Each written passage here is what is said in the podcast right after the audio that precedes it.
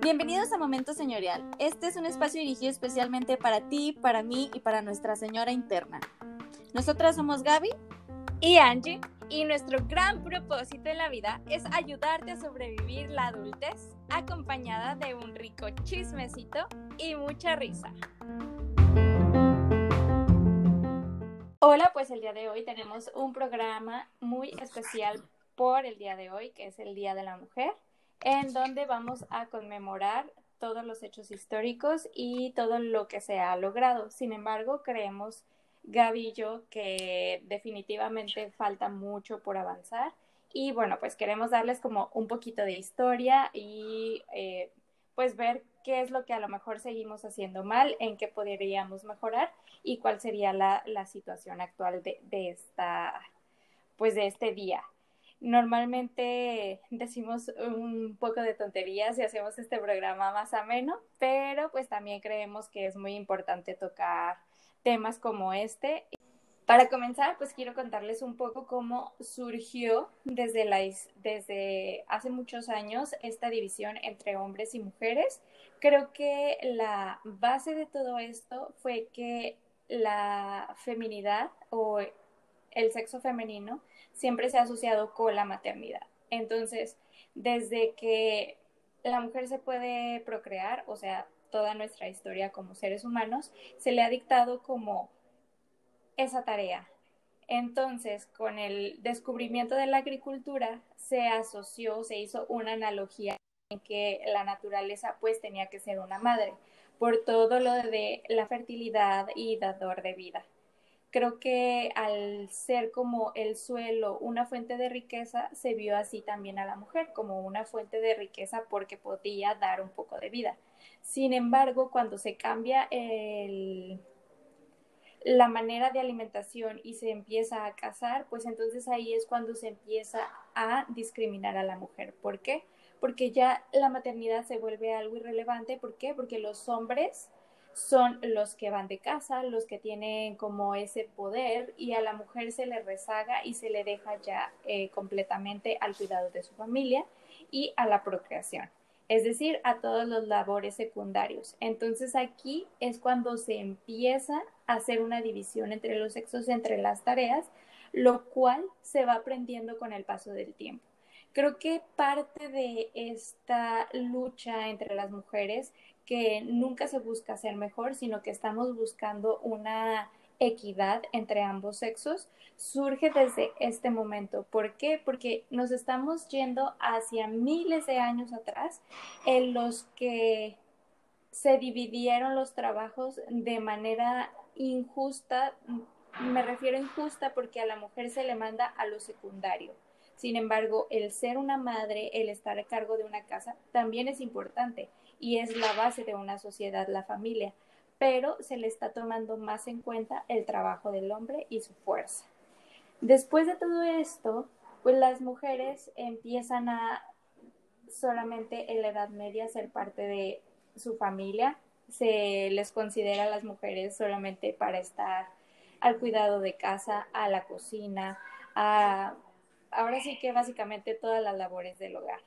¿Qué es lo que sucede? comienza las mujeres eh, que se les llamaban, ahora sí que por creencia, las mujeres liberales, que eran las mujeres que tenían sexo solamente por diversión y no por procreación. Entonces aquí, lamentablemente, es cuando se le da un valor más al sexo femenino.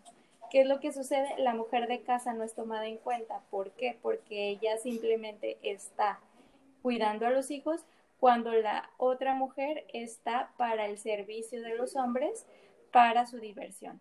Entonces es aquí cuando empieza todavía un choque más de ideologías en los que todavía se empieza a rezagar más a la mujer, o solo para cosas del hogar o solo para diversión de los hombres. Ya para la revolución industrial es cuando llega la necesidad económica de que las mujeres tienen que volver a las fábricas a trabajar. ¿Qué es lo que sucede? se, elimina de, ahora sí que del mapa, que ellas también tienen que tomarse, eh, pues el tiempo para estar en el trabajo y que no solamente eso, que tienen que llegar a casa y tienen que cuidar a los hijos, hacer de comer, lavar, entonces es un trabajo doble y el segundo trabajo, que es el, de casa, no es remunerado. ¿A qué llegamos con esto? A que estas injusticias y estos abusos siguen sucediendo actualmente. Ahora, en México, este tipo de abusos y eh, desigualdad han hecho que en México las mujeres trabajemos 6.2 horas más que los hombres porque se combinan los labores como profesionista y los labores del hogar. Tú, tú, después de todo el speech que te vi, ahora sí que, ¿qué opinas? Este, ¿Tú crees que esta, este análisis este, es correcto, estás a favor, en contra, ahora sí que tú dime, cuéntame. Hola, pues aprovecho para saludar porque no los he saludado. Soy Gaby. porque me la pasé hablando también... como loca. aprovecho también para decir que soy Gaby porque mi mamá me ha dicho cuando escucha el podcast me dice, no sé quién es quién y sé que hablamos diferente, pero pues ya me han dicho ella y otra persona que mm, de repente no distinguen quién es quién, entonces aquí está Gaby. También a mí me han dicho. Entonces, y ya referente a lo que me preguntas, pues sí, la verdad es que desde el principio de los tiempos se nos ha tratado como menos, se nos ha tratado injustamente. Y pues gracias a este episodio que estamos haciendo, la verdad es que me, me interesó un montón el tema porque pues damos por sentado el Día de la Mujer o que somos mujeres sin saber todo lo que hay detrás, todo lo que se ha luchado y todo lo que se ha vivido. Y pues aprovecho también para contarles por qué el Día de la Mujer es el 8 de marzo, por qué nació este, este como, esta conmemoración a este día. Sí, recordar que no es una celebración porque en realidad fue un hecho como, pues no es como para celebrar. Entonces también no es como que el día de hoy se tiene que festejar y como que tienes que felicitar a todas tus compañeras, novias y amigas, sino que es recordar el origen de, pues de toda esta lucha que ha habido entre las mujeres. Entonces, a ver, cuéntanos para saber más. Ok, y les comparto lo que investigué porque pues está muy interesante y la verdad lo deberíamos saber todas. Este día tiene sus raíces desde mediados del siglo XIX por un movimiento obrero que hubo en estos tiempos, por, debido a que era un momento de gran expansión y turbulencias y en esos momentos la mujer fue cuando empezó a cada vez alzar más su voz. Eh, esto fue a, plena revolución industrial, como en 1800, en los 50.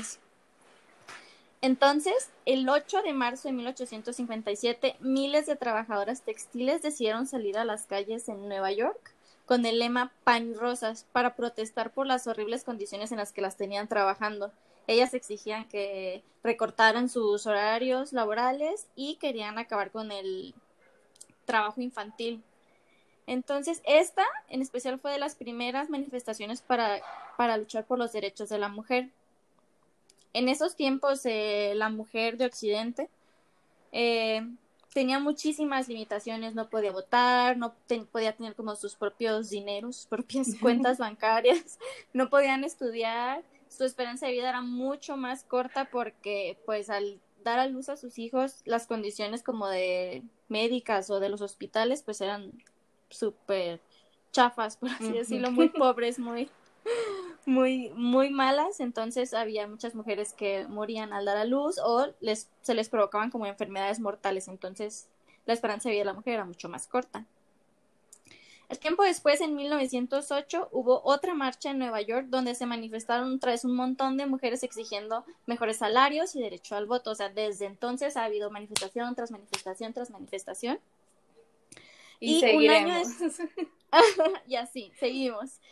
Y un año después de eso, una, el Partido Socialista de América declara el Día Nacional de la Mujer, que se celebra por primera vez en Estados Unidos, pero el 28 de febrero todavía no era el 8 de marzo. Mm. Y fíjate, Angie, que en todo esto aparece una mujer comunista alemana conocida como la impulsora del Día de la Mujer. Ella es Clara Zetkin. Ella en una conferencia internacional de la mujer trabajadora en Dinamarca sugirió, o sea, se, reunieron todas estas mujeres trabajadoras y ella les sugirió a todas que se celebrara o se conmemorara este día de, pero de manera global, o sea, que ya fuera un movimiento internacional.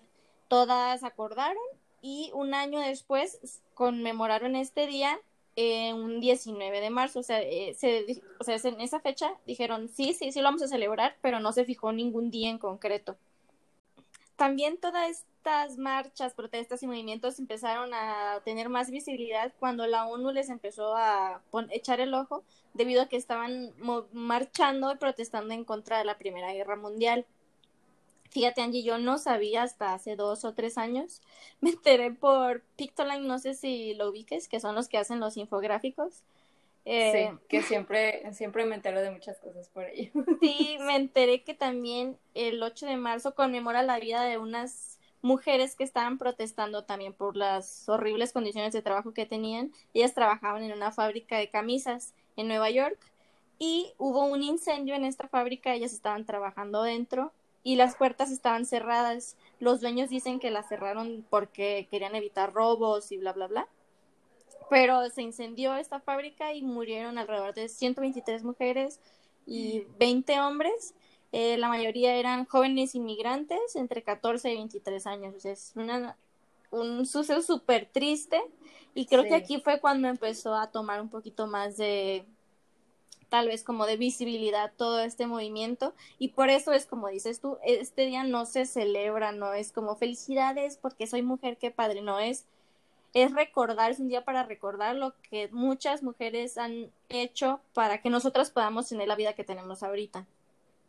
Sí, definitivamente creo que, pues como lo dije en un inicio, todavía faltan muchas cosas por mejorar, incluso, eh, pues también eso de, de que se va aprendiendo. Eh, el día de ayer yo vi un reportaje de cómo vamos aprendiendo poco a poco de la manera en tratar a una mujer, tanto hombres como mujeres, definitivamente, porque creo que muchas veces también nosotras hemos sido machistas en algunas acciones. Eh, más adelante vamos a ver esa parte que también es muy importante, pero creo eh, que todo este tipo de actitudes se van aprendiendo desde años atrás, como vimos, desde el punto en el que surge la casa y que se manda a la mujer a cosas secundarias, a actividades secundarias donde ya el trabajo de casa se desvaloriza y empieza a dictársele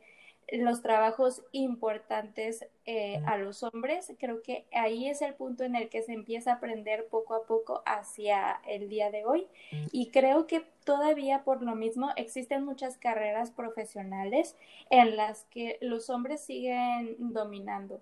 Creo que desde que estamos en la escuela nos dicen eh, no nos inculcan tanto a las mujeres a lo mejor irnos hacia una ingeniería, hacia algo matemático, hacia algo físico, incluso hasta eh, el mundo automotriz, el ser piloto de aviador, la mujer siempre es la eh, encargada de atender a la gente, la mujer siempre es la que va a cuidar a los enfermos, pero no la que los va a curar. Entonces creo que esta parte es todavía muy importante en la actualidad. Para ahorita que las personas que vamos a ser madres eh, o las personas eh, que ya tienen hijos, que busquemos la manera de, de inculcarles más ese, ese sentimiento de, de, de conocer más, de que si quieres ser astronauta y eres mujer, no pasa nada, no, no, este, no estás mal tú como mujer, sino la sociedad en no aceptarte como una mujer astronauta. Creo que siempre se nos eh, dicta como a las mujeres como las cosas bonitas, como si tú puedes ser diseñadora de modas. Incluso muchas veces eh, los papás no le invierten tanto a la educación de sus hijas mujeres. ¿Por qué? Porque se van a casar, van a tener hijos y se van a dedicar a las labores de su casa y para qué voy a invertir en una gran universidad con mis hijas. Creo que es muy importante esto. Y eh, también eh, investigué un poquito más sobre esta situación y resulta que hay mujeres muy inteligentes a las cuales no se les ha tomado en cuenta tanto como la persona con el IQ más alto, que fue Marilyn Boss Savant, quien ella tuvo un IQ eh, de alrededor de 190 porque había una variación de 16 puntos en los que unos este, le toman como un IQ un poco más alto o un IQ eh, un poco más bajo, pero ella es la que ha tenido un IQ más alto. Sin embargo, siempre se menciona a Albert Einstein como la persona con IQ más alto, con un cerebro sumamente desarrollado, siendo que una mujer tiene un IQ más alto. Entonces, creo que estas cosas, estos detalles también hacen que nosotras como mujeres de niñas no, no tengamos a lo mejor un modelo a seguir porque no se nos ha dado la información completa. También, eh, pues ahora sí que existen mil estereotipos para cuando existe una mujer ingeniera. Por ejemplo, ah, es ingeniera, está fea. Ah, es médico, pues quién sabe si sepa. Eh, si son pilotos, pues también eh, yo no me subiría a un avión donde una mujer es piloto. De hecho, quiero contar una, una anécdota que tengo ahí eh, guardada de hace mucho tiempo que de verdad me dio mucha tristeza, coraje, no sé cómo expresarlo, que hace mucho tuve una sesión de fotos y la persona que era la modelo en mi sesión estaba contando que acababa de darle mucho miedo subirse a los aviones porque le habían tocado muchísimas turbulencias y yo le conté pues que yo era súper miedosa para viajar, porque soy súper miedosa para subirme a un avión. Siento que se va a caer y que me voy a morir ahí arriba. Entonces ella empezó a contar que ella definitivamente no era miedosa para los aviones, pero pues que en esa ocasión le habían tocado turbulencias muy intensas y que ya al final cuando se enteró de que era una piloto mujer, pues fue cuando dijo, ah, pues claro, con razón. Y yo dije, no puede ser que una mujer esté diciendo eso. Muchas veces creo que eh, los hombres pueden, no que puedan, pero lo hacen más naturalmente el criticar a una mujer. ¿Por qué? Porque como les digo, todo se aprende desde casa. Pero que ya una mujer, en vez de apoyar a otra mujer, haga eso, la verdad es que siento que definitivamente es inaceptable y más porque seguramente esa mujer piloto ha batallado durante su carrera por ser aceptada para que siga viendo ese tipo de comentarios, creo que si no, no lo acepto. Y en cuanto a una recomendación para todas las chicas que quieran, eh, pues ahora sí que entrar al mundo de las tecnologías y la innovación, eh, hay una página que se llama Women in Tech, en donde pues ahora sí quedan desde estadísticas, cursos, pláticas y pues recomendaciones de qué estudiar, cómo estudiar en el mundo de las ingenierías eh, electrónicas, computacionales, etcétera. La verdad está súper padre, incluso hasta si ya estudiaste otra cosa y te quieres meter como en ese en ese tema. La verdad está muy padre, muy interesante. Apoyan mucho a las mujeres y pues hablan sobre lo mismo para impulsar a que haya más mujeres que estudien pues toda una variedad de carreras que no solo están las humanidades y ciencias sociales para nosotras.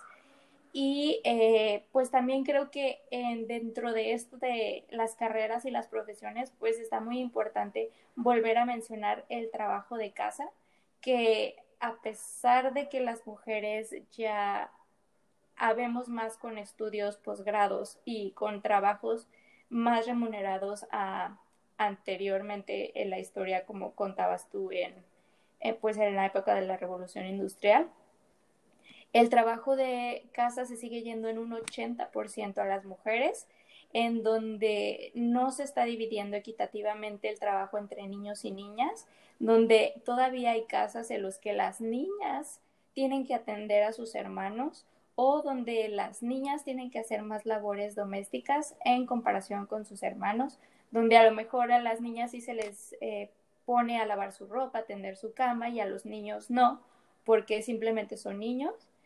Y eh, hay una feminista italiana Silvia Federici, que ella menciona que creo que es una frase súper llegadora y pues muy importante en la que dice, eso que ustedes le llaman amor, que es lo que ahora sí que yo recordaría como que dice mi abuelita, el trabajo de casa es amor, eso que llaman amor nosotras lo llamamos como un trabajo no pagado.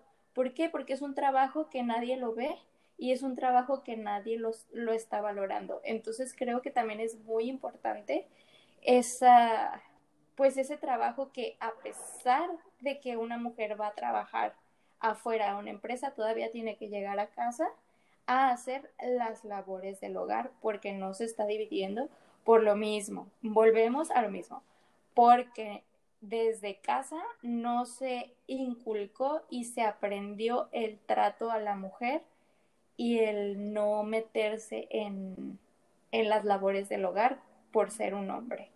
No, sí, estoy súper de acuerdo con todo lo que has dicho. Desde, de hecho, venimos de generaciones en la, en la que en nuestra misma casa se nos dice, ay, ¿qué quieres estudiar? No sé, mira, pues te propongo que estudies diseño o comunicación y al hermano, ay, tú puedes estudiar ingeniería en esto, ingeniería en lo otro. Y siempre, o sea, desde chiquitos nos dicen, tu niña puedes irte por estos caminos y tu niño te puede ir, o sea, desde chiquitos nos separan. Y creo que ahorita, a lo mejor espero, tengo la fe que las generaciones ahorita más chicas ya como nosotros somos la generación que hemos vivido todo eso, creo que como padres y los que están un poquito más grandes que nosotros, a sus hijos chicos, pues ya les, les están educando de una manera diferente, ¿verdad? Tengo fe en eso. Quiero creer. No, de hecho sí, el día de ayer estaba viendo un reportaje sobre todo este tema de, pues, la, que en la igualdad, la brecha salarial, que es enorme la brecha salarial entre hombres y mujeres. De hecho, puede variar hasta en un millón en el promedio haciendo el mismo trabajo. Entonces sí está cañón, eh, o sea, que todavía no haya una igualdad en un salario cuando se está haciendo el mismo trabajo. Eh, era un reportaje sobre esto y fue un estudio que se hizo con varias parejitas de niña a niño alrededor del mundo en donde los niños tenían que hacer un trabajo en equipo de separar pelotas, las rositas de un lado y las azules del otro. Al final les daban un premio y a la niña era como un bowl de dulces. A las niñas les daban medio bowl lleno y a los niños se los daban así todo atascado de dulces. Y ya les decían a las niñas, ah, tú solo ganaste esto porque eres niña y tú ganaste esto porque eres niño. Y los niños hombres decían, es que no es justo. Y las niñas decían, pero esto por qué? Entonces se me hizo muy lindo que los niños les empiezan a compartir a las niñas para quedarse igual. Entonces creo que a lo mejor esta parte de la caballerosidad y el buscar ser iguales ya está eh, pues inculcándoseles más a los pequeños. La fe en la humanidad se ha restaurado poco a poco. No, y la verdad nos queda un montón por, para lograr esta igualdad por la que siempre se ha luchado, pero siento que vamos como pasito a pasito a lograrlo. Sí, y bueno, creo que también ah, una parte muy importante que se debe tocar en cuanto a la igualdad de la mujer, pues creo que muchas veces solamente por ser mujer vivimos más violencia. Entonces creo que pues la verdad seguimos en el mismo camino de la injusticia. La violencia muchas veces, y lo vamos a escuchar millones de veces, de a los hombres también los matan, a los hombres también los maltratan. Creo que definitivamente sí, obviamente a los hombres también los matan, pero no por el simple, eh, simplemente por el hecho de ser un hombre, simplemente por el hecho de que lo vieron solo caminando en la calle y lo quisieron violar y para después que no los demandaran, los mataron. Creo que es muy diferente las situaciones y las razones por las que los hombres eh, son asesinados y creo que, pues bueno, tenemos el caso de Wendy, que lleva ya más de dos meses y que no, se, no hay un rastro sobre ella y creo que ella es una de miles y millones de casos de personas que, que están en desaparición, especialmente las mujeres. Sí, la verdad es súper triste saber que la mayoría de las mujeres vamos a ser o hemos sido abusadas o violentadas en algún momento de nuestra vida. Es súper triste saber que te va, pues, te va a pasar que de cinco mujeres, cuatro van a ser violentadas o abusadas o asesinadas. Y de acuerdo con la Fundación Unidos contra la Trata, ellos dicen que una de cada dos mujeres ha sido abusada físicamente en México. O sea, el 50% de las mujeres va a ser abusada en algún momento de su vida. Creo que eso es demasiado fuerte. Sí. Mm, y pues hay tipos, diferentes tipos de violencia, la violencia física, la sexual, psicológica, entre otras, hay un montón. Pero para esto tenemos un montón de organismos en México en apoyo a la mujer. Estos organismos te dan orientación legal, apoyo a las mujeres que están siendo víctimas de violencia, algunos te ofrecen refugio, algunos están en la lucha constante por la igualdad de género, te ayudan psicológicamente, tienen muchísimos tipos de apoyos. Voy a mencionar algunos por si alguna mujer que lo necesite en este momento lo, lo tenga a la mano y lo sepa.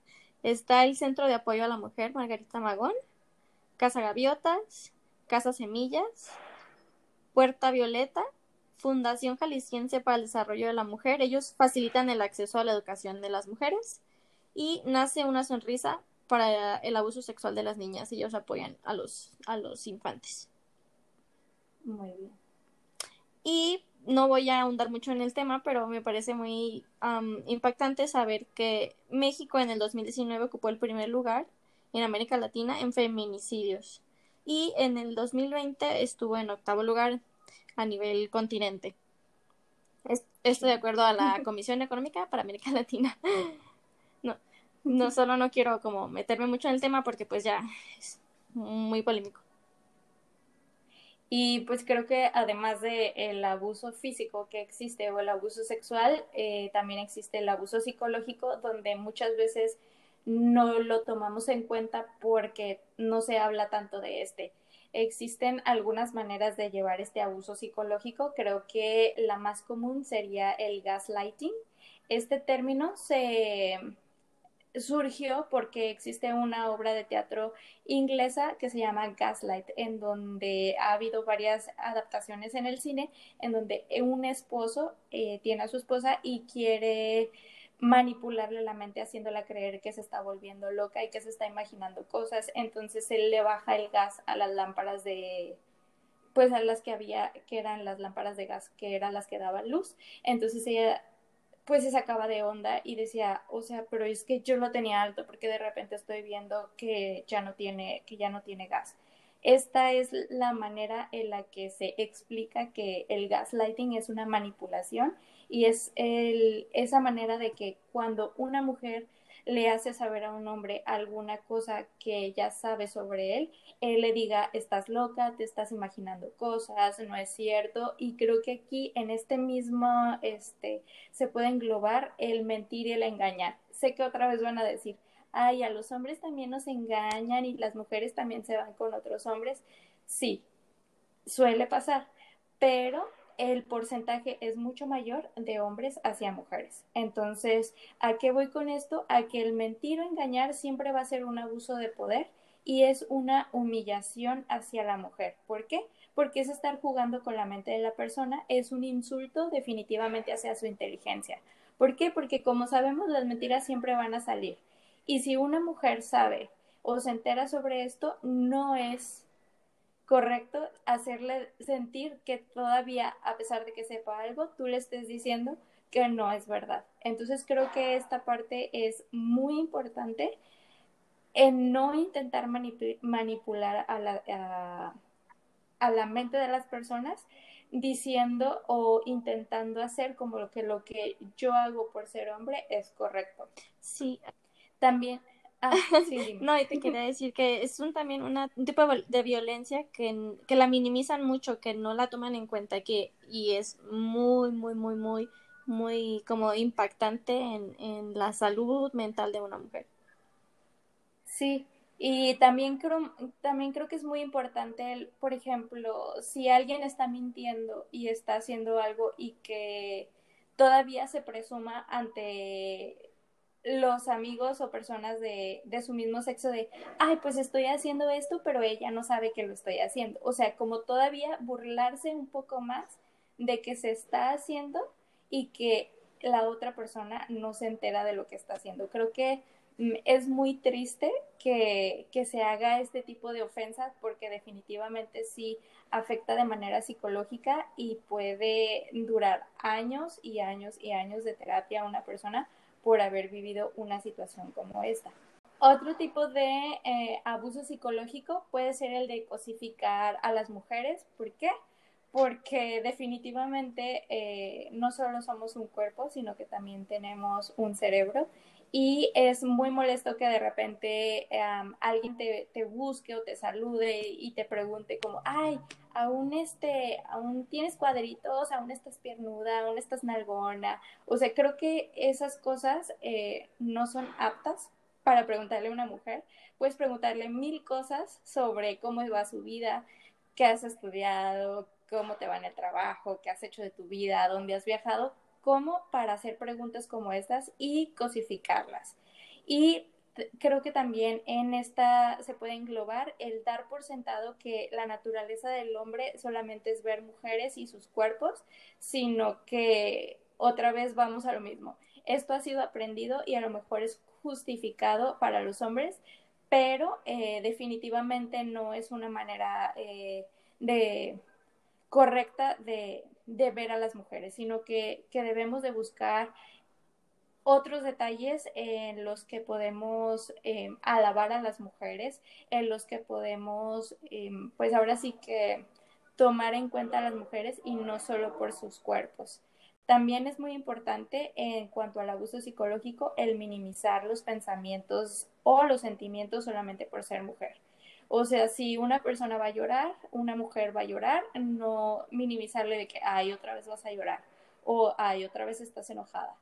Creo que es muy importante valorar lo que la otra persona cree, piensa y siente sin irnos a, ay, solo porque eres mujer estás llorando o, ay, eres una exagerada creo que no debemos de hacer este tipo de situaciones. Incluso a veces hasta nosotras como mujeres, a lo mejor podemos minimizar los sentimientos de otra mujer por esta misma situación aprendida. Sí, y es algo con lo que tenemos que vivir como mujeres, el saber que es como un, no sabría cómo decirlo bien y perdónenme si no lo sé decir, pero es algo como impuesto por la sociedad de que tienes que verte bonita, tienes que estar guapa, tienes que estar buena para que los hombres te quieran, para que los hombres les gustes, o sea, que te tengas que depilar, a lo mejor si yo lo haría por, por higiene o por estética, lo que quieras, porque me gusta verme sin, sin pelos, pero es algo que nos impusieron desde hace muchos años de que las mujeres no deben de tener pelos y los hombres sí. Sí, de hecho yo me acuerdo cuando era una puberta que me frustraba, me, me desesperaba porque me veía pelitos en las piernas y decía de que no, es que no, no quiero tener las piernas así. Y ya me urgía que mi mamá me diera permiso para poder depilarme las piernas. Entonces creo que es algo impuesto. ¿Por qué? Porque yo veía las revistas que todas las chicas eh, grandes, eh, sus piernas estaban perfectamente lisas sin un vellito. Entonces, desde ahí creo que poco a poco eh, vamos sintiendo como una presión y esa misma presión después se va dirigiendo hacia el mundo de la maternidad, el matrimonio y el llevar una, una vida ya impuesta por la sociedad donde a lo mejor tú no naciste para casarte, a lo mejor tú no naciste para tener hijos y tu misión en la vida es hacer cosas y que a lo mejor en tu misión en la vida es tan importante en la que si tú tuvieras que hacerte cargo de un hijo, no podrías realizarlo. ¿Por qué? Porque por lo mismo que mencionarlo, mencionamos, el hecho de ser mujer hace que tengamos que hacernos cargo de muchas cosas y es más complicado porque no hay una equidad de división de, de tareas. Entonces, si en mi persona no está el ser madre, eso no significa que ya por eso ya no cumplí una misión en la vida. Y creo que eso es como parte de, del propósito a lo mejor establecido por la sociedad de qué papel juega la mujer en el mundo.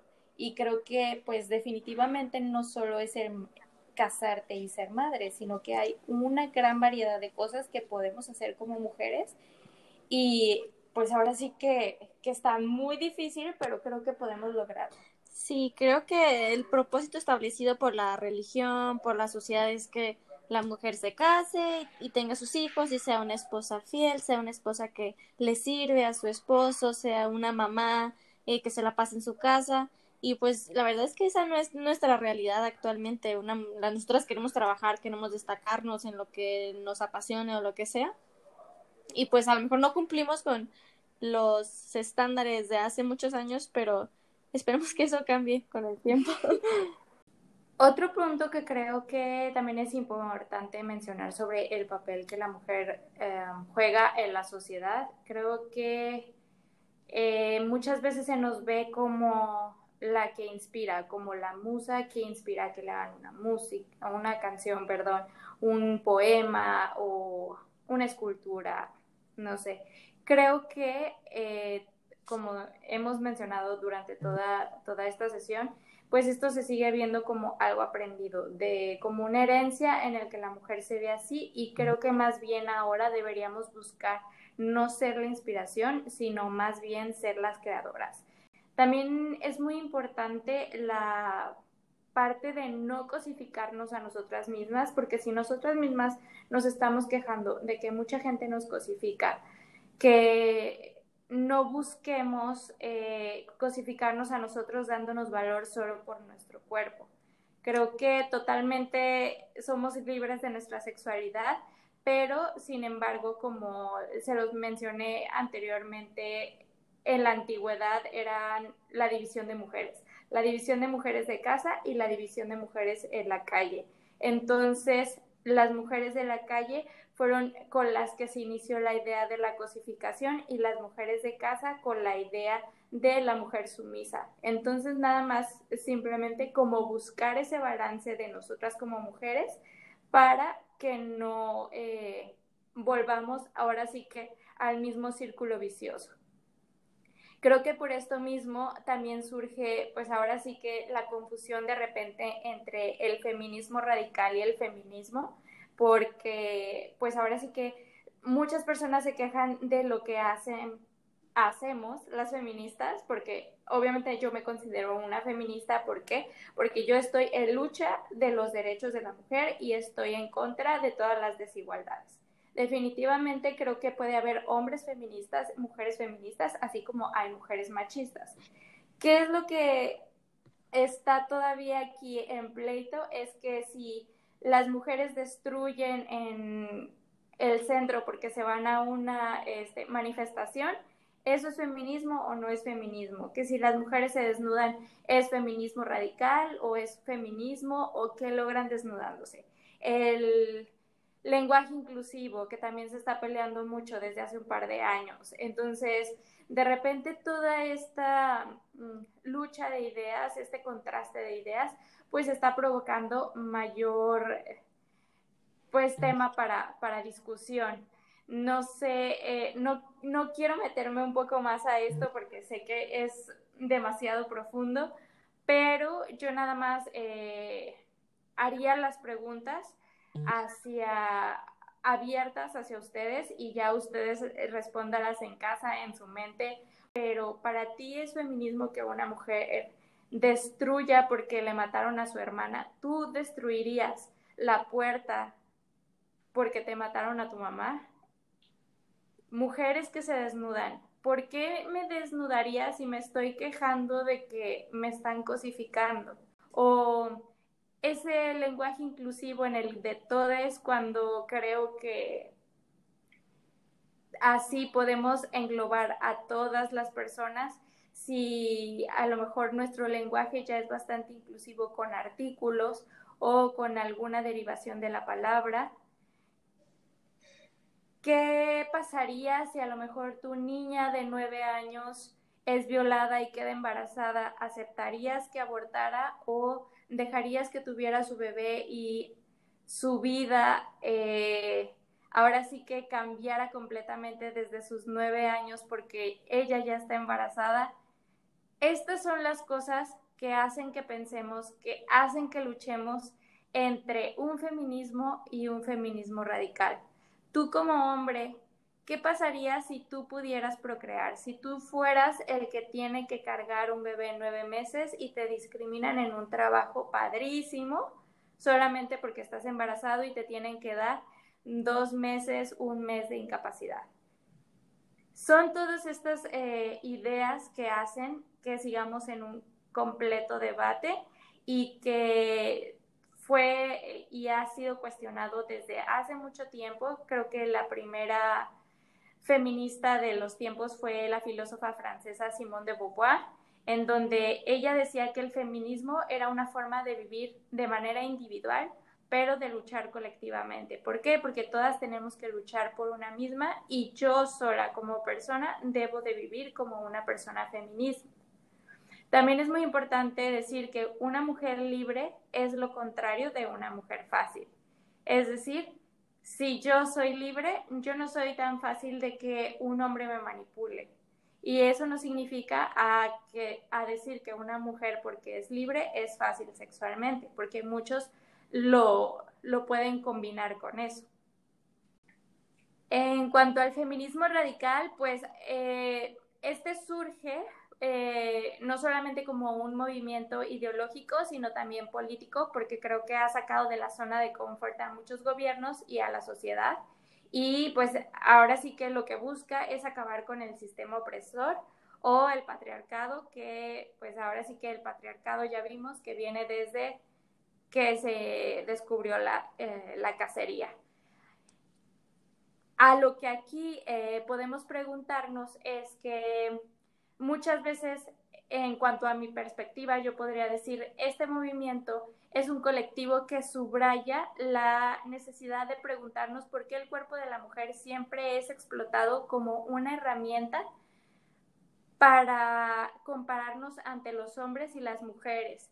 Entonces aquí es cuando yo vuelvo a preguntar, ¿existen estas marchas en las que las mujeres se desnudan, eh, se escriben en el escote, se escriben en, en las piernas, en las pompis.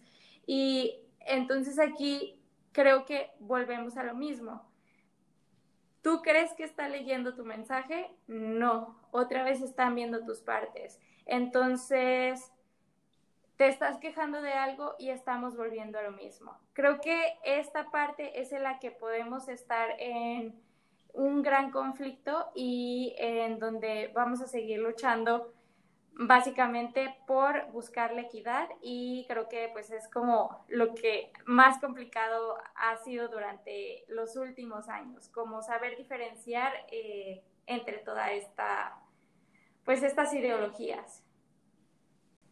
Y bueno, como en cada episodio tenemos nuestra sección aparte del tema que tratamos al principio, esta vez nos toca un ¿Sabías qué? donde tenemos un montón de datos interesantes sobre la mujer. Eh, según la Amnistía Internacional, en el mundo 137 mujeres mueren a manos de su pareja o de un miembro de su familia cada día. 137 al día. O sea, un chorro. En el mundo también una de cada tres mujeres ha sido víctima de violencia física o sexual.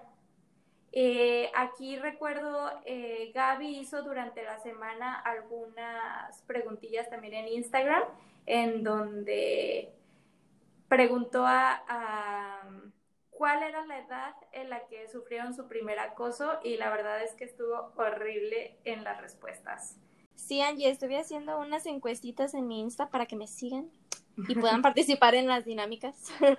Eh, estuve preguntando que si cuál, o sea, primeramente pregunté, como mujer has sido acosada alguna vez sexualmente, donde el 86% de los que me contestaron, también no son muestras muy grandes, pues no tengo los 100 mil seguidores que me pudieran contestar, pero son grupos de personas que son considerables, pues en el en, número.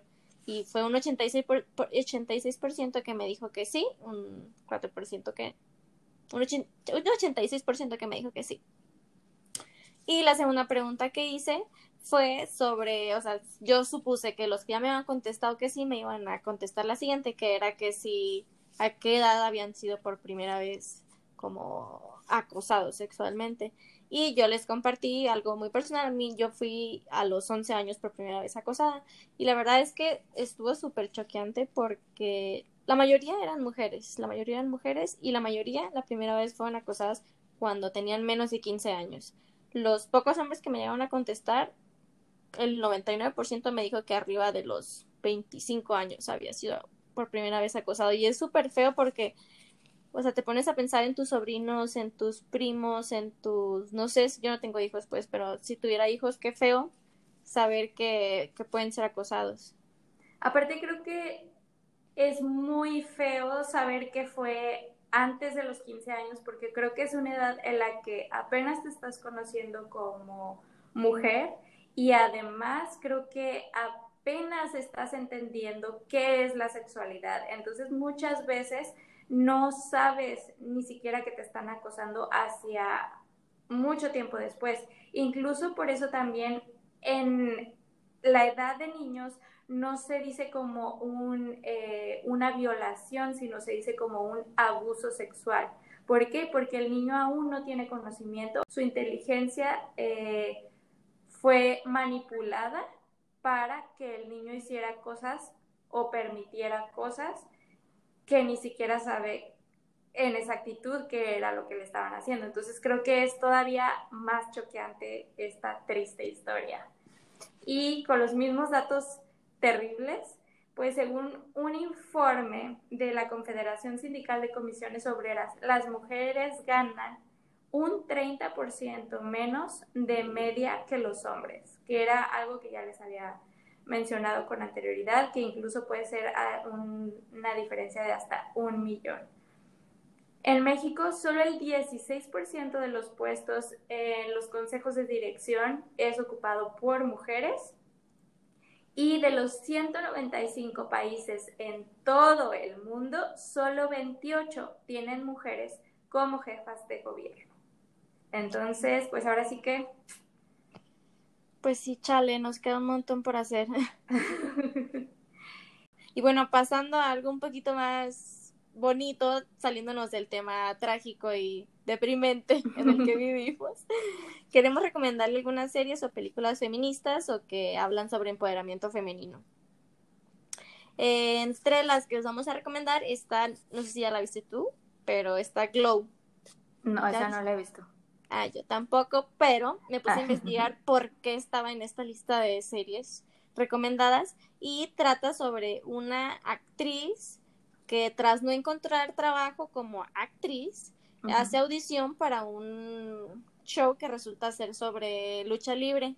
Entonces, y esta serie trata temas como de acoso sexual, racismo, maternidad, problemas de pareja, la posición de la mujer en el espectáculo, diversidad sexual, o sea, está muy completa y la verdad es que está muy recomendada porque al principio como que no te, yo vi el, el trailer y la verdad no se me antojó, pero la verdad que dicen que te sorprende completamente. la voy a anotar. sí, ya la tengo yo también en mi lista. También está Las Chicas del Cable, esta sí yo ya la vi y ah, está, muy, está muy buena, está entretenida y sí, la verdad que sí trata temas sobre todo esto de, del empoderamiento femenino, está muy cool la serie. Sí. Y también una que yo vi se llama Self Made, es la vida de Madame J.C. Walker, ¿esa ya la viste? No, me ah. suena porque la había anunciada, pero no la he visto. Es una miniserie, está en Netflix habla sobre la primera mujer afroamericana que fue millonaria. Es una señora que, que entra al negocio como de unos tratamientos para el cabello y de peinado y pone su negocio, pone su fábrica. Está súper padre. Son muy poquitos capítulos y yo como, en dos días me la acabé. También está Orange is the New Black, que es un poquito ya más diferente a las anteriores que mencioné, porque es, es como más de comedia o como un humor medio negro, pero está, está muy buena también. Muy bien. Poco ortodoxa está, la verdad yo no la he visto. Ah, yo sí, está buenísima. Es de una chica que es ortodoxa, donde es educada con una religión súper extrema, en donde cada cosa que tiene a hacer como esposa se le dicta, le, no se habla nada sobre la sexualidad hasta que se va a casar, le dan una clase de cómo tiene que tratar a su esposo, em, duermen en camas separadas, cuando eh, son como conocer ahora sí que un poco sobre esa religión en ese mundo extremista y eh, habla de cómo ella pues está cansada de, de todo esto y busca pues una manera de vida pues más hacia el tiempo en el que estamos viviendo, más hacia, hacia darse el valor como mujer y no el valor como una esclava de, un hombre. Entonces también se lo recomiendo mucho. Alias Grace, no sé si ya la viste. No, no la he visto, ¿está padre? Sí, está padre. Creo que eh, puede estar relacionado un poco con todo lo que surgió del Me Too, que esta chica sufre de acoso sexual, entonces pues quiere como hacerlo saber, pero pues obviamente le echa la culpa a ella. Entonces trata como ella busca pues un poco de justicia ante lo que vivió, también está muy interesante. Y creo que tú tenías otra. Sí, Anne with no sé si ya la viste. Ay, está bien. Es, sí, esta es de mis series favoritas. Y esa se la recomiendo así a ojo cerrado, la he visto tres veces. Para las edades. Sí, para todas las edades. Me falta una temporada, pero es la historia de una niña que es huérfana y la adoptan creyendo que era un hijo varón. Ajá, y cuando llega a la casa se sorprenden porque es una mujer y que no les va a servir para el trabajo de la granja porque los señores habían adoptado a un niño, según ellos, para que les ayudara en la granja y resulta que es una niña. No, la verdad no se las quiero spoilear. Véanla. Sí. Y de películas, pues está el de las sufragistas, que no sé si ya la viste, pero es de cómo las mujeres luchan por votar. La de Radioactiva, que es de la historia de Marie Curie, de, bueno, pues habla como entre ella y su esposo, por si no saben, pues entre ella y su esposo, ellos fueron eh, los que descubrieron la radioactividad, el radio básicamente, en un nuevo elemento químico para aquel entonces y como al principio pues al único que invitaban al premio Nobel era su esposo cuando había sido un trabajo en equipo. Entonces también está muy interesante. Y Erin Brockovich, que bueno, pues ya es como un poquito más noventera, dos milera, ya no sé, porque me voy a sentir muy vieja si digo de qué año fue.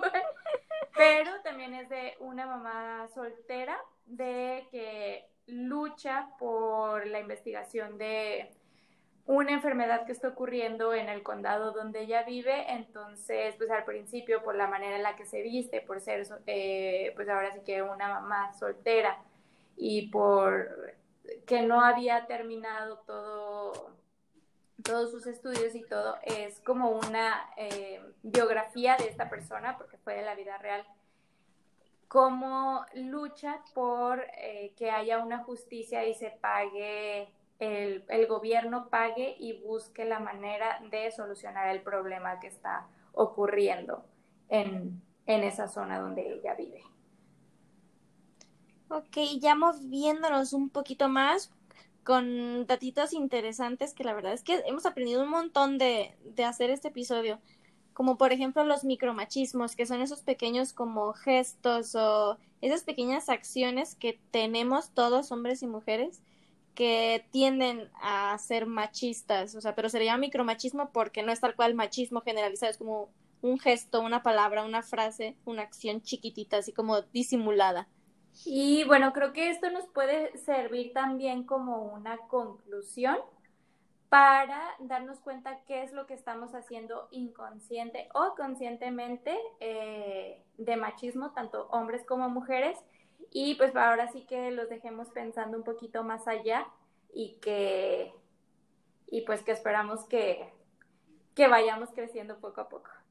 Entonces, pues si, si quieres empezar tú, si tienes alguna, alguna idea de, de algún micromachismo pues por ejemplo, juzgar a una mujer por, por lo que ya mencionamos, porque no se ha depilado o porque tiene una vestimenta así como asexuada. Eso lo hacemos mujeres y lo hacemos hombres. ¿Quién no ha, no sé, ha tenido una amiga y le ve pelitos, no sé, en la axila y decir, uy, oye, traes pelos en la axila, ¿por qué no te los has quitado? Y sí, saber que no está bien. O cuando a lo mejor alguien anda vestida muy deportiva y al día siguiente anda vestida como ya más formal, con tacones, que diga de que, ay, ya se ve muy mujercita o ay, ya se ve femenina. O sea, eso tampoco se puede estar juzgando. ¿Por qué? Porque a lo mejor, pues definitivamente la personal de, personalidad de ella es más sporty y no es tan glamurosa y pues simplemente somos diferentes. No tenemos que juzgar a alguien solo por su apariencia. También creo que el culpar a una mujer por ser violada o desaparecida solo por su vestimenta, por andar sola, pues definitivamente creo que es lo peor que podemos hacer, porque, ay no, pues que se desapareció eh, fulanita, ay pues sí, pues andaba sola en la noche, pues quién sabe qué andar haciendo. No, tenemos que educar a nuestros hombres para que no suceda eso, no tenemos que educar a las mujeres a no salir a la calle, sino todo lo contrario. Sí, o dar por sentado que nosotros, por ser mujeres, ya vamos a saber cocinar, ya vamos a saber planchar, ya no, ya vamos a saber cómo limpiar una casa. Así como nos enseñaron a nosotros, también los hombres pueden aprender. Completamente. o también que le digas a una mujer que está toda de malas, eh, de que, ay, te falta un hombre, o ay, mi hija, te falta un palito. O sea, no. Eso también está mal tú no sabes por lo que está pasando y definitivamente creo que lo que menos va a necesitar es un problema más. Ajá, o decir, o sea, si te enojas o tienes así un arranque de que te enojaste, lo que sea, te, te sentiste mal, y te decía, uy, te está bajando, uy, ya andas en tus diablos. Eso se me hace súper de mal gusto. Sí, creo que no tiene nada que ver. Eso simplemente que una veces quiere dar a conocer sus sentimientos y punto. A un hombre no le dices nada de eso. Te puedes sentir triste en cualquier momento de tu, del mes, por así decirlo, de, de tu vida y no por eso significa que te está bajando. Exactamente. Y creo que también está mal el cuestionar si una mujer pasa más tiempo en su trabajo que con los hijos. ¿Por qué? Porque pues definitivamente algunas veces va a haber, vas a tener que estar trabajando más y los hijos van a tener que pasar a un segundo plano, así como de repente el trabajo va a pasar a un segundo plano y tus hijos son primero. Eso no significa que tus hijos ya van a crecer con algún problema o algo así, simplemente ellos también van a ver que eres una mujer exitosa y van a querer llegar a ser como tú. O que te digan que eres mandona solo porque quieres hacer algo, necesitas hacer algo y lo pides, ya te conviertes en la voz y en la mandona. en la amargada, la perra, y pues no, nada que ver. Y creo que también el mansplaining y es una, eh, una palabra perdón, que se ha usado últimamente, que significa que los hombres de repente te quieren explicar cosas solamente porque se creen más por ser hombres. A lo mejor tú eres súper experta en carros porque te encanta saber de carros o estudiaste ingeniería automotriz o por X o Y sabes mucho de carros y un hombre te quiere estar explicando las partes de un coche solamente porque se te descompuso. Entonces, eso podría ser un ejemplo de mansplaining. Escuchar antes de dar tu opinión es uno de los consejos que les doy, hombres, porque muchas veces nosotras sabemos más que ustedes y eso no significa que porque ustedes sean hombres sepan más. El manspreading es otra terminología que en mi persona me molesta mucho que lo hagan los hombres, que es que invadan tu espacio o tu cuerpo solamente como por verse cool, de que de repente estás contando este un chisme, el hombre se ríe, ajaja, y te toca el hombro. Y tal vez ese, esa persona, ese hombre no es de tan tu confianza como para tocarte el hombro. O a veces incluso tus amigos que te agarran la cintura y tú dices, o sea, ¿por qué me tienes que agarrar la cintura? O, ay, se ríen y están al lado de ti y te agarran la pierna, o te quieren abrazar sin un sentido. Eso es un manspreading que no tienen que invadir ni tu espacio ni tu cuerpo. O que a poco están agarrándole la cintura al amigo de que, ah, sí, compa, el fútbol, no sé qué, la cintura. No. Sí, otro que la verdad yo hasta hace poquito supe que lo están como criticando muchísimo como un micromachismo es el friendzone. Porque dicen que, o sea, el friendzone hace referencia a que no puede existir la, la amistad entre un hombre y una mujer porque los hombres siempre van a querer algo más que una amistad y el hecho de que la mujer ya no ya no esté interesada en el hombre ya te convierte como en la mala de la relación porque lo frenzoneas, o sea, ya él es la víctima porque no lo aceptaste. entonces, sí, entonces como que hace referencia a que los hombres siempre van a van a querer estar en la sex y si ya no los aceptaron, ya, uy, pobrecito de mí, Ah, ok. Mm. Creo que otro también puede ser eh, que los restaurantes le denle cuenta a los hombres, porque ya básicamente están pues pensando como que la mujer no gana nada de dinero o gana muy poco y el hombre es el que tiene que pagar y muchas veces no es así. Creo que aquí lo que se puede hacer es poner la cuenta en el centro y así ya pues el que tenga que pagar, si los dos van a pagar o como vayan a pagar, pues ya ahí se pondrán de acuerdo entre ellos, pero pues no darla directamente a los hombres.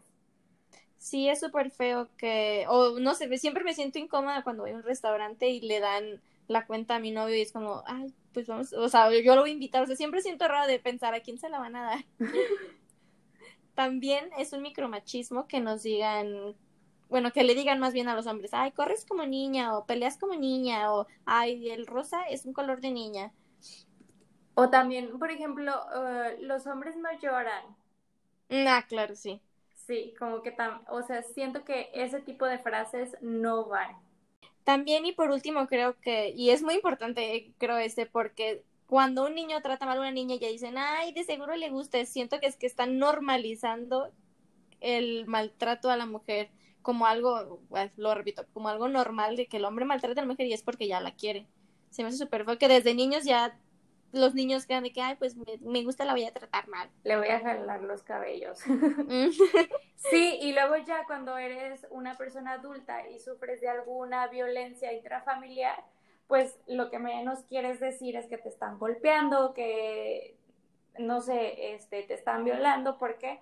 Porque te vas a sentir todavía que te sientes mal, te vas a sentir peor de que la gente te juzgue porque crean que es tu culpa y no la culpa de la otra persona.